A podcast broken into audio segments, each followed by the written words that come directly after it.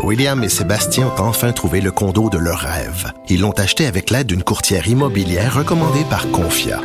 Parmi les courtiers qui leur ont été proposés, William et Sébastien ont choisi de faire affaire avec Hélène. Elle connaissait bien le quartier et d'emblée, elle a compris leurs besoins.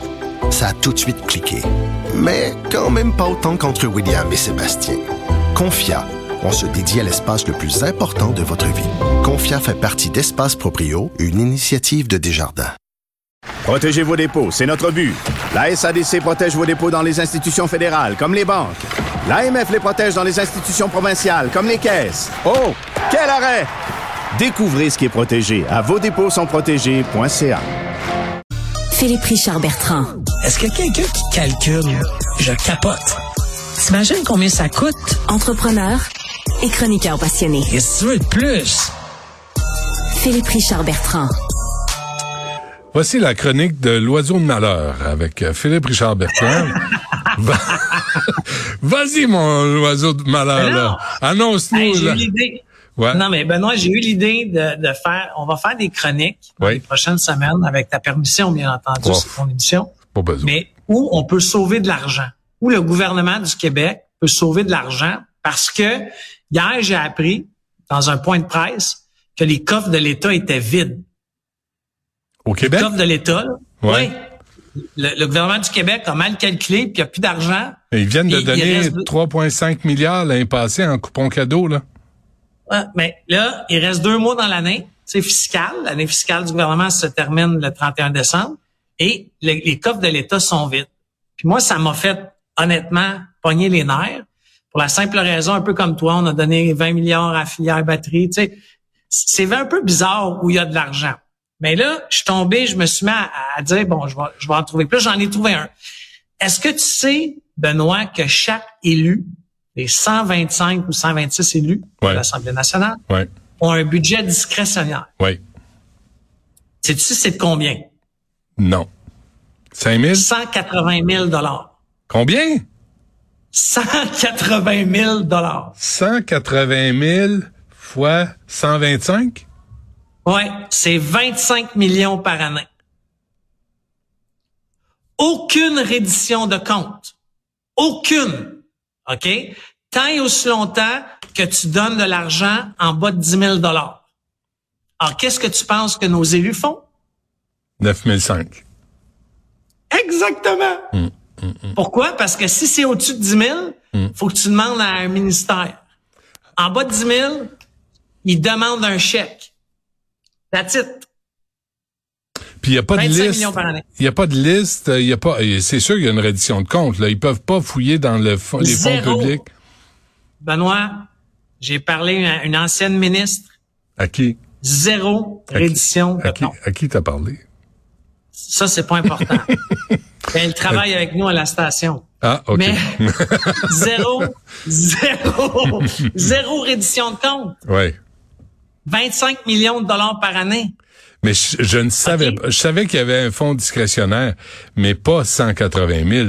T'es- Es-tu sûr et certain de ton affaire? Sûr, sûr, sûr.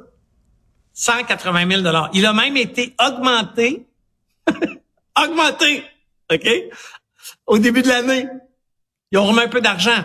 Ils mettent ça là, comme, ça s'appelle le fonds de l'action bénévole. OK? Mais quand tu vas voir si c'est donné à de l'action bénévole, Ouais. c'est donné à des écoles, c'est donné à des organismes. Encore une fois, je veux pas faire souffrir les organismes. Mais moi, j'ai j'ai une problématique à- au fait qu'on donne à un élu le pouvoir discrétionnaire Ouais, ouais. c'est- Écoute, il y a, donner. y a matière là à corruption ou à, tu sais, à, à conflit d'intérêts. à- C'est pas une bonne affaire. Là. On veut savoir où va l'argent. Parce que c'est ça la question qui revient tout le temps. Tu sais, que n'importe quelle question que tu abordes, là, le, le, le pont, tunnel, Hippolyte Lafontaine, n'importe quel travaux, n'importe quelle implication du gouvernement, où va l'argent? Puis t'as jamais Ouais, la maudite ça, réponse. Benoît, c'est c'est un outil de badigeonnage de Ouais. ton comté. Ouais, ouais, ouais.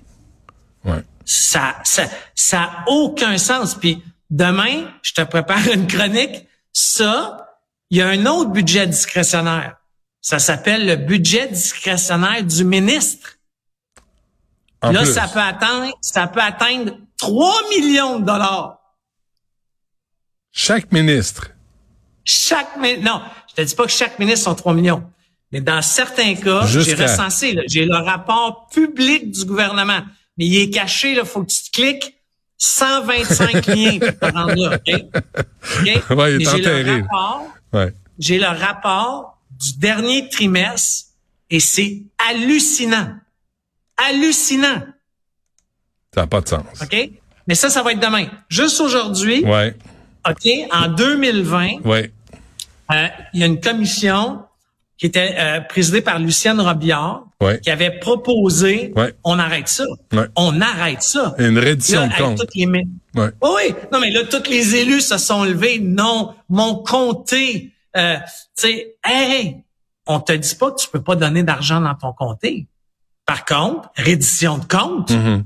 À qui tu le donnes? Qu'est-ce qu'ils ont fait avec cet argent-là? Ouais. Euh, tu sais, c'est pas je t'envoie 10 000 puis ciao bye, là. Mais Philippe, euh, tu sais, les, les voyages de ministres, euh, tu sais, à l'étranger, là, il y en a eu.